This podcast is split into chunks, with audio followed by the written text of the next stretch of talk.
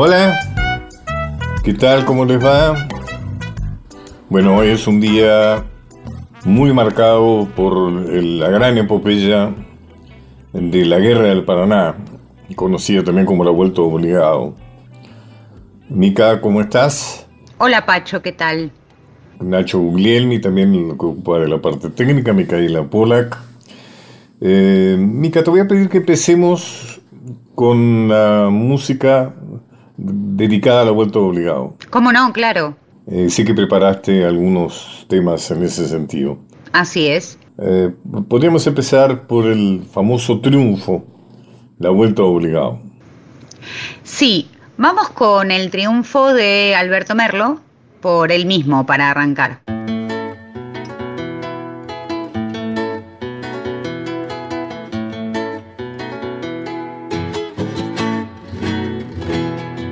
Hermanos sean unidos porque esa es la ley primera. Tengan unión verdadera en cualquier tiempo que sea, porque si entre ellos pelean, los devoran los de afuera. 90 buques mercantes, 20 de guerra, 20 de guerra.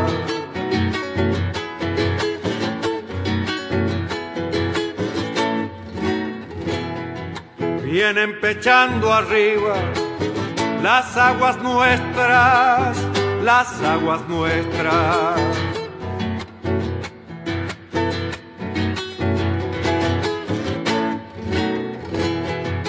Veinte de guerra vienen con sus banderas, con sus banderas.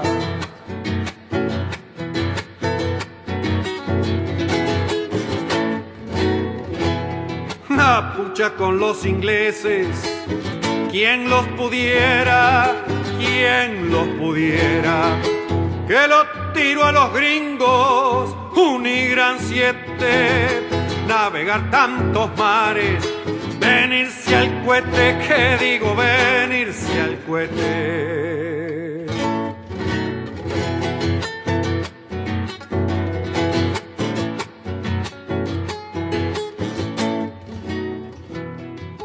A ver, Che Pascual Echagüe, gobernadores, gobernadores.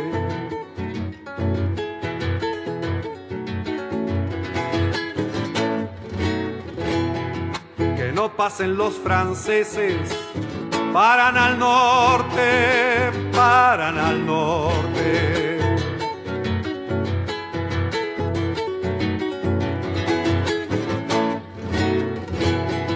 Angostura del quebracho, de aquí no pasan, de aquí no pasan.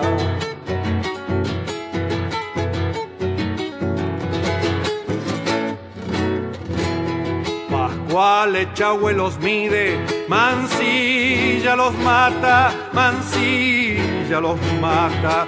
Que lo tiro a los gringos, un y gran siete, navegar tantos mares, venirse al cohete, que digo venirse al cohete. Pacho O'Donnell está en Nacional, la radio pública.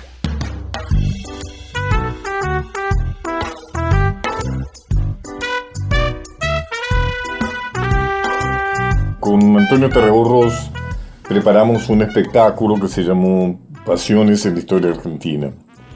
Que lo paseamos por todo el país, fue una experiencia realmente muy, muy gratificante. Eh, y la tenemos ahí preparada, tenemos la idea de reponerla durante el 2022. Y le dedicamos eh, a distintas pasiones, por ejemplo, la pasión de Facundo Quiroga por su, por su caballo, a la pasión de Pacho Ramírez a, su amada, su amante, eh, la pasión de San Martín por, su familia, mm, la pasión de Evita por, por el pueblo, por los humildes, etcétera, etcétera. Y también queríamos meter el tema de la vuelta obligado, que yo me ocupé muy especialmente escribiendo el libro, ¿no? La gran epopeya, inmodestamente debo decirte que tuvo mucho que ver con el feriado del 20 de noviembre, eh, porque la presidenta Cristina Fernández de Kirchner, que ya venía con el tema, con la historia, porque era una reivindicación popular de mucho tiempo atrás, sobre todo del peronismo, cuando leyó mi libro se entusiasmó y a partir de ahí fueron dándose todos los sucesos hasta que el 20 de noviembre del 2011 proclamó el Día de la Soberanía Nacional y el feriado y además eligió ese bello monumento de mi amigo Policelo, Rogelio Policelo, que está ahí a orillas del Paraná, donde sucedió mm, la batalla. Em, en realidad llamamos la vuelta obligado lo que debería llamarse la guerra del Paraná porque el aborto obligado fue solo el primer combate de una serie de combates a lo largo del Paraná que terminaron con la, como se sabe, con la derrota y la rendición de las dos grandes potencias del tiempo, Inglaterra y Francia. Estamos hablando de 1845. Eh, te voy a leer algunas líneas que yo apunté sobre el tema Dice, la epopeya del combate, la vuelta obligado y el resto de los lugares donde la armada invasora. Fue atacada estuvo a cargo de improvisadas fuerzas populares impulsadas por el patriotismo y el orgullo, ya que las mejores tropas, las más experimentadas y mejor armadas, permanecieron en el sitio a Montevideo a las órdenes del general Oribe, cumpliendo con el objetivo de Juan Manuel de Rosas de rescatar la banda oriental para nuestro territorio. Recordemos que la banda oriental había sido ominosamente entregada por Rivadavia y su delegado Manuel García a Inglaterra, que luego la pasó a Brasil, que la incorporó como provincia cisplatina, y finalmente el Foreign Office decidió que fuera un país independiente. Rosas nunca aceptó esta pérdida territorial y entonces plantó un sitio a Montevideo que duró varios años y que fue uno de los pretextos, sobre todo de Francia, que consideraba que Montevideo era prácticamente un protectorado francés, para invadir a la Argentina. Fueron criollos gauchos indios simulatos armados con anticuados cañoncitos que dispararon las pocas balas con que se contaba. Del otro lado, en cambio, los europeos respondieron con los flamantes cohetes con greve, las bombas de fragmentación Paysans, los cañones estriados Paysar y otras armas modernísimas de gran poder de destrucción para la época.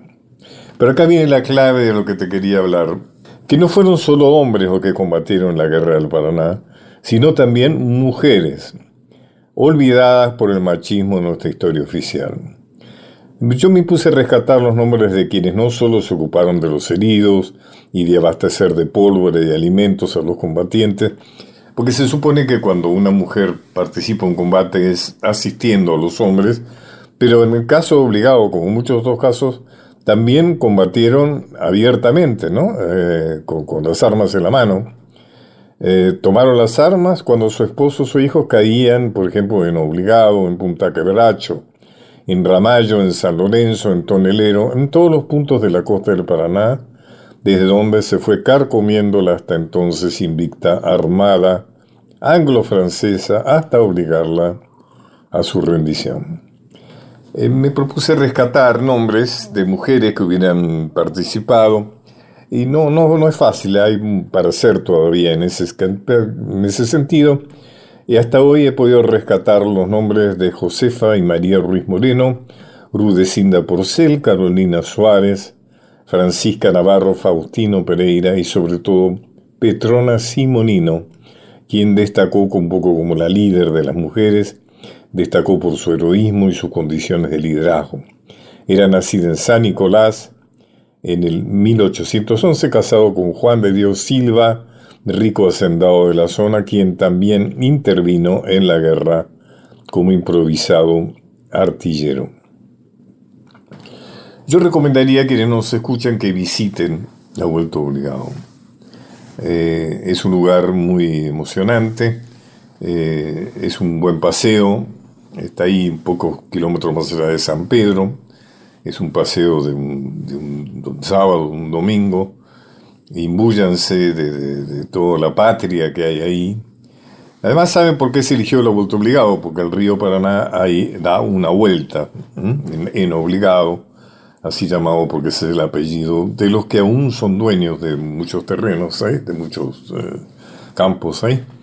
Eh, y ahí se estrecha, entonces el lugar, sabiendo que los barcos enemigos iban a tener que disminuir y girar, hacer maniobrar, era el lugar para atacarlos, para cañonearlos y tratar de hacerles el mayor, el mayor daño posible. Bueno, entonces que quede eh, la idea de que hay trabajo por hacer todavía para reivindicación de la participación de las mujeres en la guerra del Paraná. Ah, no había terminado de contar. Cuando hacíamos con Antonio Tarorros, pensamos que teníamos que hacer algo sobre la vuelta obligado. Pero dijimos, ya está hecho, no se puede hacer nada mejor que, el triunfo la vuelta obligado. Así que bueno, escuchemos otra, otra versión. Escuchemos la versión ahora de Horacio Guaraní. Está también otra muy conocida que es la de Alfredo Citarrosa, pero vamos con Guaraní.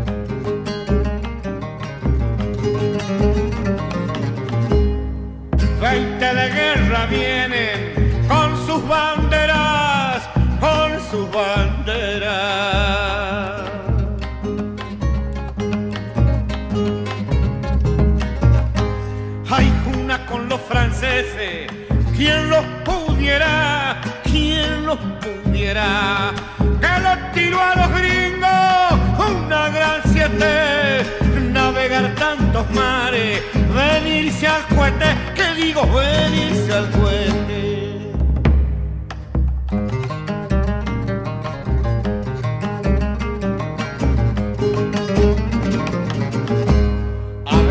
Pascual Echagüe, gobernadores, gobernadores.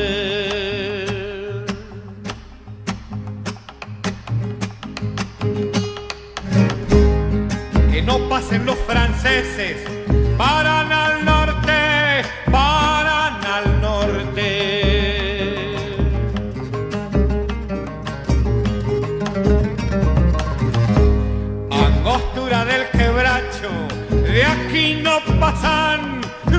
aquí no pasan.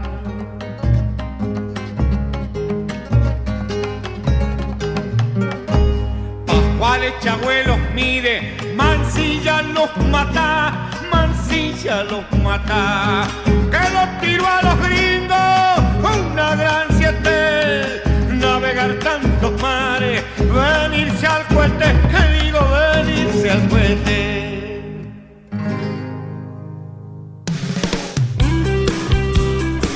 Una hora transitando los caminos de Pacho O'Donnell por Nacional. Continuamos con Los caminos de Pacho O'Donnell.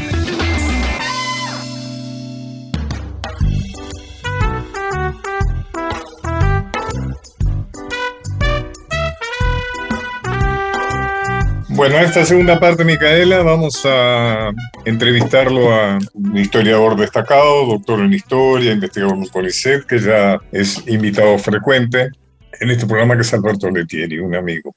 Antes vamos a escuchar una samba que me ha llegado, una samba que es sobre el tema de la vuelta obligado, que según su autora, Andrea Boloff, lo, hizo sobre, la base de mi libro, La Gran Epopeya. O sea que bueno, vamos a, a escucharlo, que es prácticamente la primera vez que es escuchado eh, en un medio. Se llama Obligados a Volver de y por Andrea Boloff. Adelante entonces, Andrea.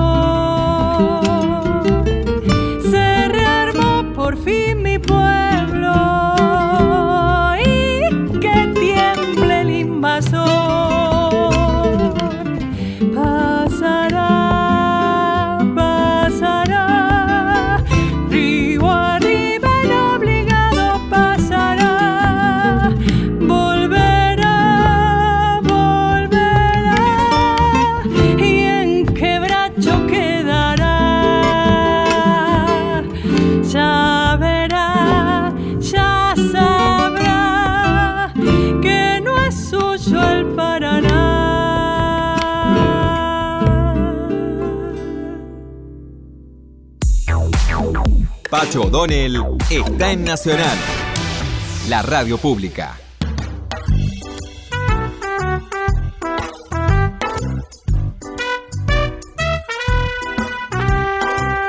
Bueno, muy interesante, ¿no? Bueno, se han escrito muchas, se han escrito y grabado muchas canciones sobre el tema obligado. Hoy ya hemos recorrido algunas versiones de del triunfo, la vuelta obligado. Y ahora, bueno, como dije, vamos a hablar con Alberto Letier. Alberto, ¿cómo estás? ¿Cómo estás, Pacho? Me gustaría que comenzáramos conversando sobre cuáles fueron las razones por las cuales Inglaterra y Francia, las dos grandes potencias de su tiempo, invadieron eh, a, a la Argentina. En ese momento ya el gobierno de Rosas ya se le llamaba Argentina, Confederación Argentina. Mira, creo que hay varias razones, ¿no? La primera creo que se remonta a 1811, 1812, cuando el embajador eh, británico en la Corte de Sao Paulo manda una comunicación al Foreign Office en el que dice que no hay que permitir que solo dos estados se apropien de toda la costa atlántica de América del Sur, porque si esos estados se ponen de acuerdo, los productos ingleses no podrían entrar en América y también porque efectivamente la injerencia de Inglaterra se vería drásticamente reducida. Ya habíamos tenido la Revolución de Mayo, entonces el tema era que el imperio del Brasil, que se va a crear pronto, y, que, y las provincias unidas no tuvieran ese control. Por eso era fundamental crear un Estado tapón en la banda oriental, y ahí vemos todas las operaciones británicas que se van a dar a partir de entonces para conseguir generar un Estado que fuera inviable económicamente y que alternativamente estableciera alianzas o con el Brasil o con, el, o con las Provincias Unidas eh, eh, para tratar de desestabilizar un poco la, situación en la región y eh, justificar la presencia británica. Esto, digamos, se va a continuar y vemos, por ejemplo, cómo se va a resolver la creación de, de, la República Oriental del Uruguay finalmente, ¿no? Con la, con la presencia y con la insistencia de Gran Bretaña de, impedir que se haga realidad el acuerdo que había hecho firmar Rivadavia en su momento. Y posteriormente, bueno, lo que tenemos son acomodamientos locales. Por un lado, Rosas había eh, garantizado el flujo de exportaciones hacia Gran Bretaña, pero había puesto muchísimas restricciones a las inversiones y al establecimiento de capitales británicos en el Río de la Plata, lo cual, eh, de alguna manera... Eh, la ley de aduanas, ¿no? Efectivamente. Entonces, esto hacía que en Gran Bretaña se viera, se tuviera una visión crítica respecto de, Rosas, porque no, no, permitía ese flujo de inversiones y de, ocupación efectiva de puestos determinantes en la economía local. Entonces, por un lado esto, por el otro lado la, disputa facciosa que se está dando en, en, Uruguay, uno de los bandos apoyados por, por Rosas, el otro por el Brasil, y en ese contexto, claramente, digamos, de, vamos a ver que Inglaterra y Francia van a tomar partido por, Brasil y van a darle un ultimátum a Rosas de que cese la ayuda y que se retire del conflicto. Totalmente de acuerdo con todo lo que contás. También es importante, a mi criterio, el tema Francia. O sea, Francia se considera un protagonista por la misma razón que vos decís que Inglaterra protesta que España y Portugal y los derivados, o sea, sean las colonias que se van independizando o demás, eh, tengan el poder de toda la costa atlántica. Francia también pretende tener, inevitablemente, porque un papel protagónico, digamos, en, sobre el Atlántico. Su lugar es eh, la banda oriental, Uruguay es Montevideo, ¿cierto? Ya en 1838 bloqueó el puerto de Buenos Aires. Y con una situación bastante parecida a lo que parecía, lo que sucederá con, con la vuelta obligado, pues, Francia supone que simplemente ante la presencia de su poderío, Rosas y su gente se van a achicar, digamos, y no van a poner objeciones, se van a rendir, sin embargo hay una resistencia muy heroica que luego de muchas peripecias, algún día vamos a hablar especialmente del bloqueo del 38, que es políticamente muy interesante, finalmente Francia, eh, apremiada por una Inglaterra que ve complicados sus negocios en el Río de la Plata por el bloqueo francés, ante la demora de Francia de resolver el tema, finalmente mm, el almirante Macao firma el, prácticamente la, derrota de Francia, o sea, la, Francia se va sin haber conseguido sus objetivos. Eh, Francia está bajo gobiernos, como vos sabes, muy chauvinistas, y eso queda como una espina. ¿no? Eh, la evolución de la situación, como vos señalabas muy bien, em, eh, de alguna manera la presencia francesa en la banda oriental hace que sientan que la banda oriental es prácticamente un protectorado francés. El sitio a que lo pone Rosas a Montevideo hace, le da el pretexto a Francia para intervenir en, eh, de parte de su protegido, digamos, que Montevideo, que es... Eh, hay un libro muy interesante, ¿no?, sobre el sitio que es la Nueva Troya, ¿no?, de Alejandro Dumas, ¿no?, que habla del sitio, algunos dicen que encargado por el gobierno francés, que hace toda una novela que está bastante bien escrita, como la cosa de Dumas sobre el sitio que impone Rosas a Montevideo. Y yo creo que ahí Francia lo convence a Inglaterra de emprender una nueva experiencia en, el Río de la Plata. Sigamos adelante. Sí, y además no, tenemos que olvidarnos eh, la justificación que les proveen los, los autoexiliados porteños en Montevideo que se trasladan a, las cancillerías europeas para reclamar esa intervención. Sí, sobre todo Florencio Varela, ¿no? Que fue el... Así es. Que yo no sé si, si porque después es asesinado Varela, ¿no? No, no, no, no tengo un sí, registrado. termina siendo asesinado. Sí. Sí, sí. No sé si habrá sido una consecuencia de esto, pero efectivamente Florencio Varela es muy activo en tratar de convencer a las potencias extranjeras de invadir su propia patria. Y eso es una metáfora, ¿no? ¿No es cierto, Alberto? De que los intereses extranjeros cuando se abalanzan eh, sobre nosotros siempre cuentan con socios, ¿no? Con los socios interiores. Lo vemos en el presente actual, el tremendo, el tremendo endeudamiento, digamos, que tenemos que enfrentar y que ha sido firmado por compatriotas nuestras que han actuado a, favor y al servicio de intereses antinacionales. Por eso es que él ha vuelto obligado con su heroísmo, la defensa, el ataque. Es una metáfora de, de muchas vueltas de obligado, ¿no? que hemos tenido que librar y que seguimos librando. Eh, y efectivamente, pero también tenemos que tener en cuenta, y algo que seguramente vas a señalar ahora, el papel determinante que va a jugar San Martín en, ambos conflictos, tratando eh, en el primero ofreciendo su, espada para combatir la agresión francesa y en el segundo como como diplomático para convencer a los parlamentos eh, europeos de, la irracionalidad y la irracionalidad eh, de, este ataque, ¿no es cierto? Bueno, y ahí tenés las razones por las cuales San Martín tuvo tantos enemigos en su tiempo. Eh, nunca tenemos que olvidar que los restos de San Martín tardan 30 años en ser repatriados. O sea, porque los que, a los que, los que invaden, los que colaboran con la invasión anglo-francesa, son los mismos que escriben nuestra historia.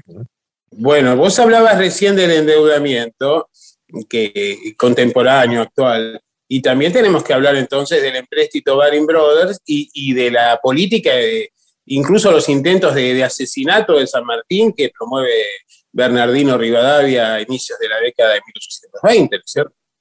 O la, o la declaración de como traidor a la patria.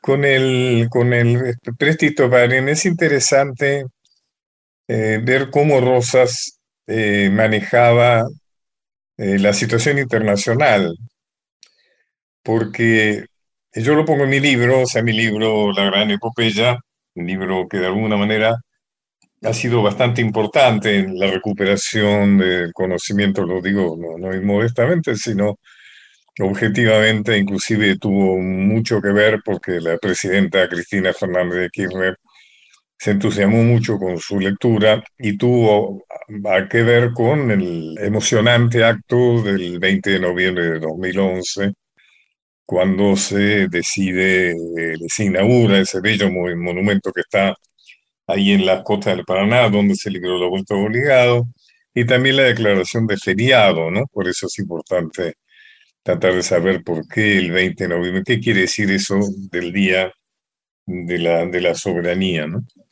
Pero volviendo a cómo manejó Rosas el tema de, del, del empréstito, eh, del empréstito Bering a su favor, fue que él convocó a los acreedores, a los poseedores de los bonos, los bonds, que él llamaba mm, despectivamente bonoleros, y les dijo que él estaba dispuesto a volver a pagar el empréstito porque era justicia que las deudas se pagaran, con lo cual, eh, por supuesto, fue recibido con, mucho beneplácito por parte de los acreedores. Y cuando se están yendo, él les aclara, sí, pero escúcheme, siempre y cuando no haya problemas de índole externo.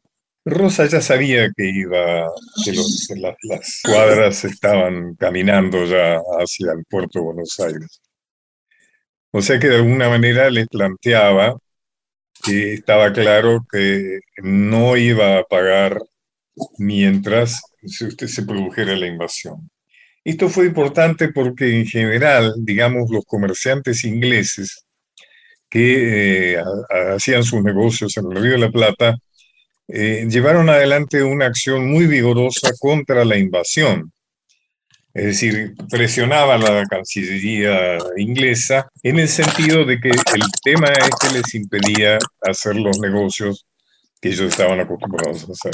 Mira, hay dos cosas que, me gustaría agregar aquí. Eh, la primera es sobre la, importancia de, tu libro, ¿no es cierto? Que, que realmente en gran medida el hecho de que hoy estemos celebrando el Día de la Soberanía es la consecuencia de, esa obra, porque recordemos que la, vuelta de obligado, la guerra del Paraná estaban prácticamente ausentes de, de las currículas escolares, ¿no es cierto? Y si bien era un viejo reclamo de, del nacionalismo en un sentido amplio de, la Argentina, sin embargo, siempre había permanecido excluido. Por eso el hecho, no, no solo del feriado, sino, bueno, recién vimos eh, tuvimos la oportunidad de escuchar este tema y muchos otros que se inspiraron en lo que realmente fue un gran mérito tuyo, ¿no? que fue la, instalación de este día y como seguramente uno eh, esperamos que, sea uno de los más reivindicados porque implica la, voluntad soberana de, presentarnos ante el mundo, ¿cierto? Había años antes presentado San Martín ante el Parlamento francés diciendo, bueno, en realidad aquí está mal informado, se informan a través de los exiliados que quieren derrocar al gobierno y efectivamente va a ser imposible que pueda eh, honrarse los compromisos financieros en la medida en que no haya posibilidad de desarrollar actividad económica ni comercial. Otra cosa interesante, Alberto, es justamente eh, la oposición que ha habido a la reivindicación de la vuelta obligado de esa gran gesta extraordinaria, junto con el cruce de los Andes de las dos grandes gestas militares argentinas. Sí, la oposición se basaba, digamos, se basó en el hecho de que supuestamente la Vuelta Obligado fue una derrota. Inclusive a los argentinos nos irrita cuando visitamos el mausoleo de Napoleón en París, donde están las banderas de sus victorias, las victorias de Francia. Eh, está una bandera argentina supuestamente de la victoria francesa en Obligado. Inclusive había una estación de metro, ¿no? Que se llamaba Obligado, que luego por instancias diplomáticas logramos que se quitara ese nombre, porque era el nombre de una victoria francesa, ¿no? Porque indudablemente los barcos logran cortar las cadenas que había tendido Lucio Mancilla, que fue el, jefe, digamos, de la operación militar bajo las instrucciones de Rosas, y pasan obligados. Es decir, supuestamente los argentinos, no lo, argentinas y argentinos, no logramos impedir que las escuadras francesa y británica avancen por el río Paraná. En realidad, yo he investigado Rosas tenía claro que iban a pasar, que tres cadenitas no iban a parar a las dos potencias mayores del mundo, que además venían con barcos a vapor, con el gran avance de los barcos de guerra a vapor, es decir, que no necesitaban de los vientos, movían independientemente de los vientos, como había sido hasta entonces. Pero el, todo el tema de que la vuelta obligado, por eso es mejor llamar la guerra del Paraná, porque la vuelta obligado fue el primer combate de varios y de, un combate constante, digamos, que se produce a lo largo de todo el Paraná y que termina destrozando a las armadas francesa y británica. Yo creo que eso es importante señalarlo. Inclusive creo que es un triunfo de la derecha, es un triunfo de los reaccionarios, llamarlo vuelta obligado.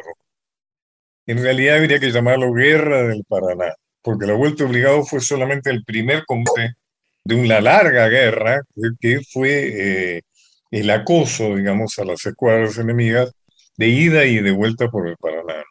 que terminó francamente con la rendición de las grandes potencias. Vos sabés que yo estoy totalmente de acuerdo con, lo, que vos planteás. Yo creo que tenemos que hablar de guerra de Paraná. O vos ya diste un nombre, ¿no? Que es el de la gran epopeya también, que me parece que sería otra forma de denominarlo, que está tal vez incluso más instalado dentro del imaginario colectivo. Es interesante esto, es decir, que aquí lo, que se plantea es, una guerra y no una batalla. Y además que la, vuelta de obligado fue prácticamente la, única victoria que tuvieron las tropas invasoras, porque luego, a partir de una estrategia muy pragmática y muy inteligente que, se desarrolló, se vieron permanentemente obligadas a dar combates en las condiciones más desfavorables eh, y pese a la, desigualdad de los recursos de, ambos bandos. Y otro tema que también es interesante eh, para, analizar esto es cómo, por ejemplo, eh, tenemos grandes liberales europeos, que, que, en Europa eran liberales, que estaban en contra de, de los privilegios y demás, y que aquí eh, participaron como comerciantes piratas en esta expedición. Sí, sí, lo de comerciantes es importante porque está claro que el objetivo final era el comercio. Eh, vinieron más de 100 barcos acompañando los barcos de guerra. Y un objetivo importante era el, el, algodón paraguayo, que era muy reclamado. Eso fue uno de los motivos por los cuales Inglaterra acompaña a Francia en la invasión, eh, porque el algodón era fundamental para el desarrollo de su industrialización. Em, sí, creo que es, eh, fíjate vos, hay una consecuencia de la cual no se habla demasiado, pero sin embargo las investigaciones que yo he hecho demuestran que sí existió, es que había la intención de independizar a la República de la Mesopotamia, ya tenía nombre y todo, que era Misiones entre Río Corriente, es decir, las provincias literal, litorales. Había la idea de hacer, o romper, que ya, habían, ya se había roto la Argentina en cuatro países, iba a ser el quinto, el quinto desgarro. Y inclusive se habló, hay algún documento que incrimina a, a José María Paz como posible presidente de ese país. Eh, creo que el, heroísmo, al heroísmo de, de, nuestras mujeres y nuestros hombres, extraordinario heroísmo, le debemos, entre otras cosas, que la Argentina no haya perdido. Fíjate vos lo que seríamos hoy sin esas provincias maravillosas. Y fíjate vos que tiene un sentido profundo, además de debilitar, que era una estrategia británica de debilitar a los otros países, hacerlos dependientes, digamos, estaba también el hecho de que así se transformaba el Paraná en un río internacional. En aquellos tiempos los ríos interiores eran ríos nacionales. Cuando las dos bandas eran de dos países distintos, entonces era un río internacional cuya navegación no, no tenía problemas.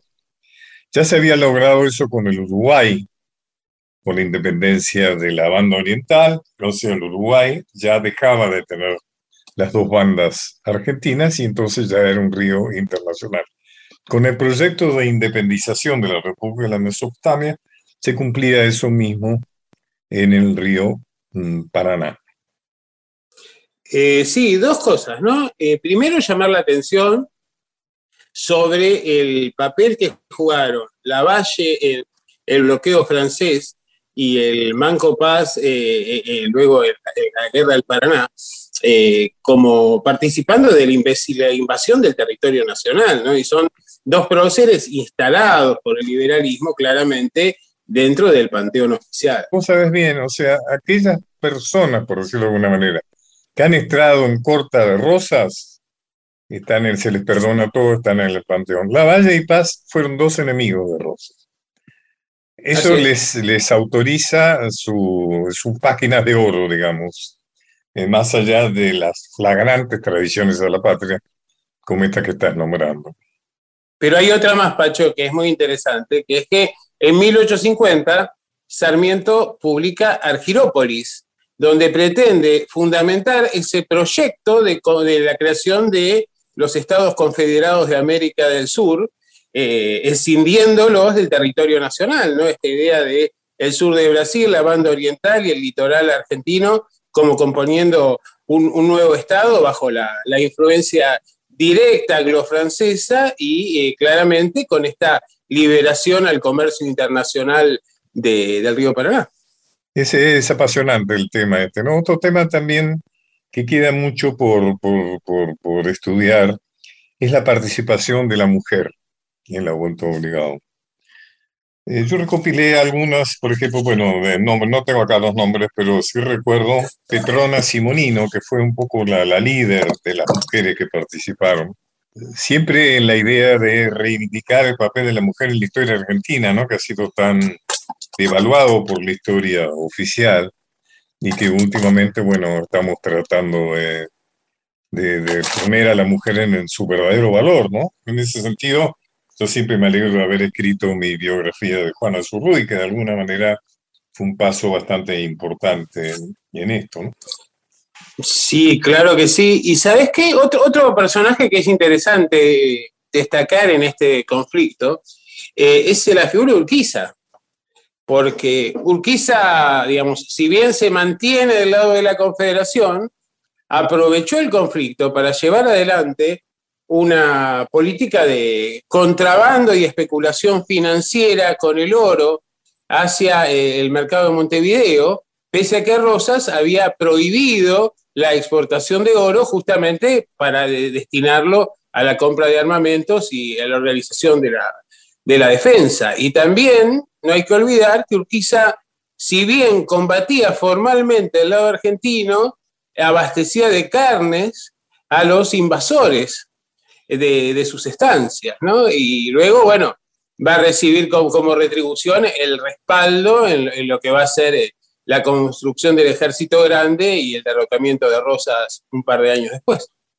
El contrabando de Urquiza, violando el sitio que Rosas imponía a Montevideo, eh, fue una de las principales razones de, la tradición de Urquiza, ¿no? De que termina en casero, ¿no? Sí, había, había un tema importante que también, eh, que, vuelve más apasionante esta cuestión, ¿no? Y que es el hecho de que Rosas demuestra un, un liderazgo y una capacidad de, cohesión eh, frente a eh, digamos, la magnitud del adversario, que realmente es notable.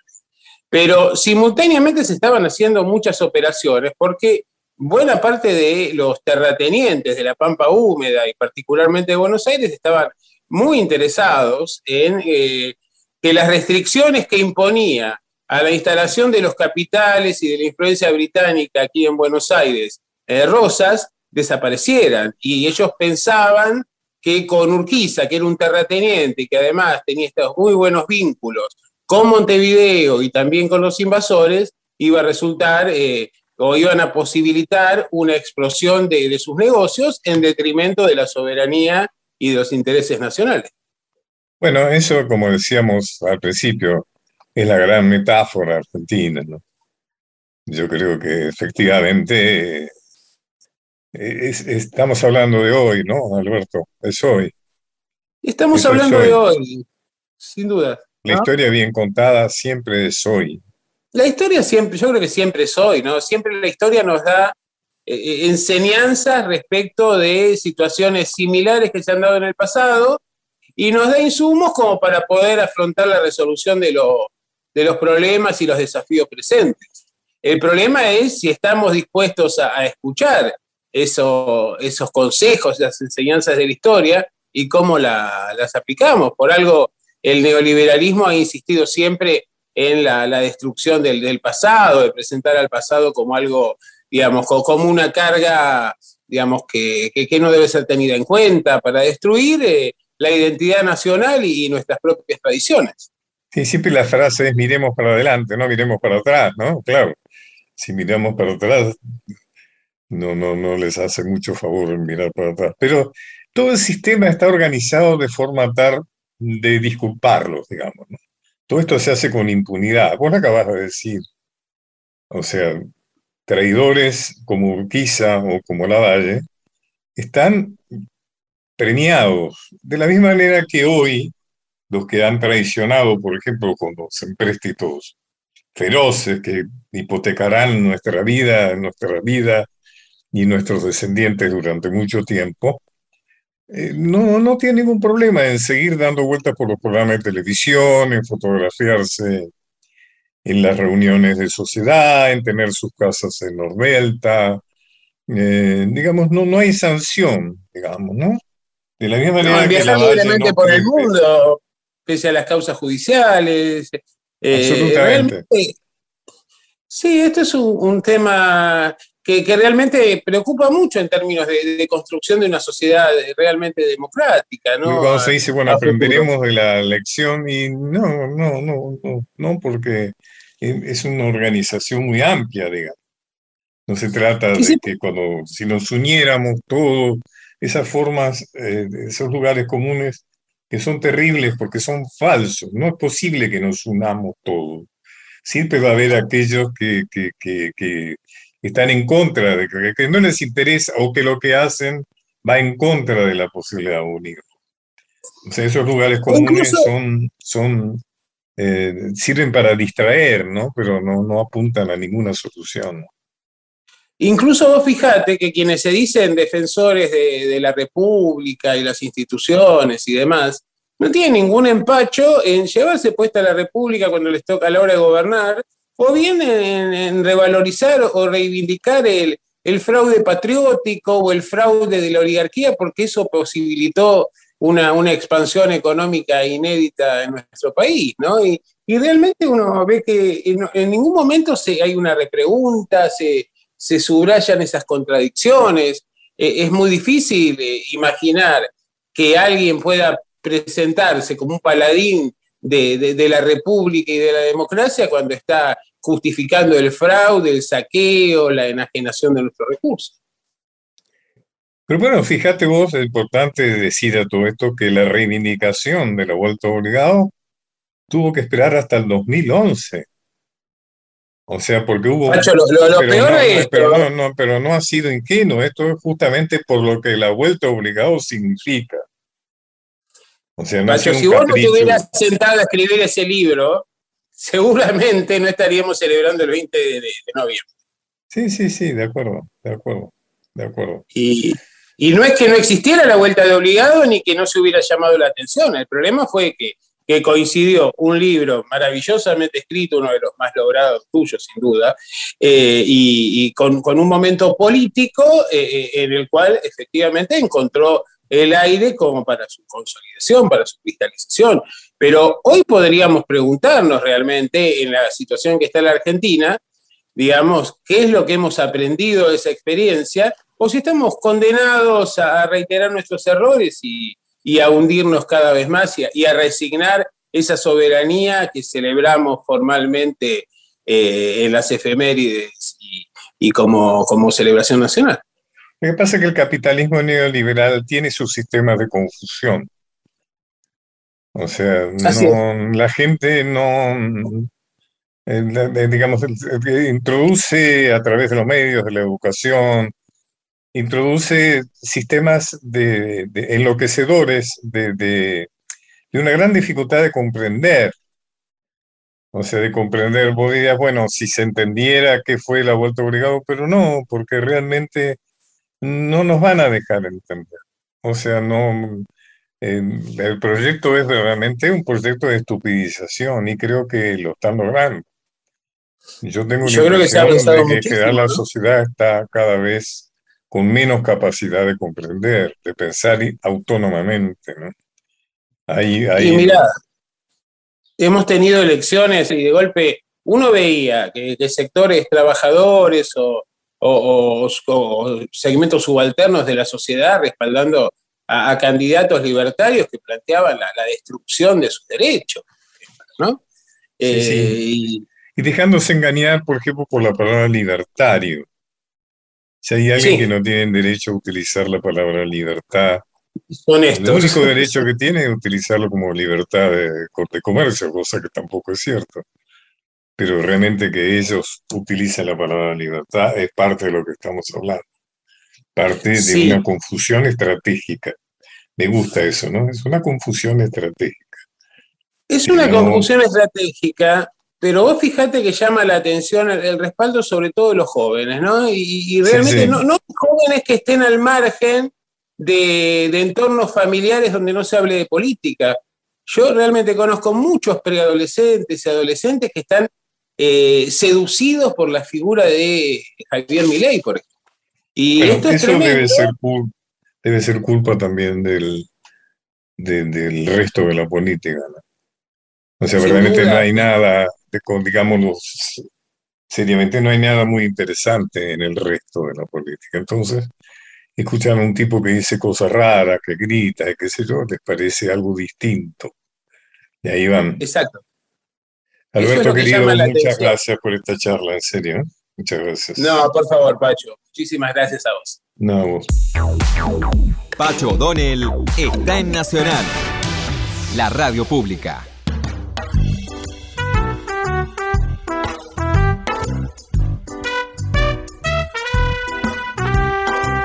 Bueno, eh, Mica querida, este, despedinos con, alguna, con algún tema relacionado con la vuelta de obligado. Nos vamos con La Soberanía, Vuelta de Obligado. Es un malambo de Roberto Enrique Bernich y Carlos Alberto Leós, que tiene una letra de Armando Luis Mogliani y la interpretan los federales, que alguna vez se llamaron los montoneros.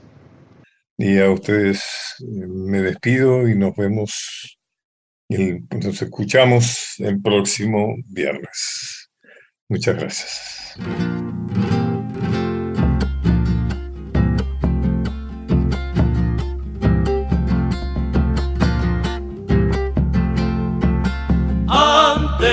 Que verás ya nuestra bandera. Antes de morir que arriar el pabellón nacional. No han de pasar, dijo Mancilla su patricio, no han de pasar aguas arriba del Paraná. Suene el clarín, flamea en lo alto la bandera, suene el clarín, o juremos con gloria morir.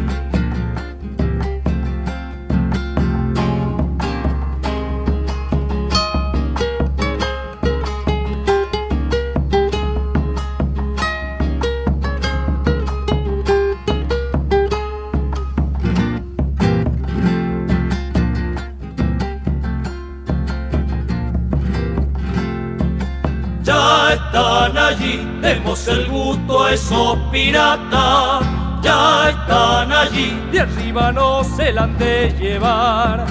No han de pasar, está de pie toda la patria, no han de pasar aguas arriba del Paraná.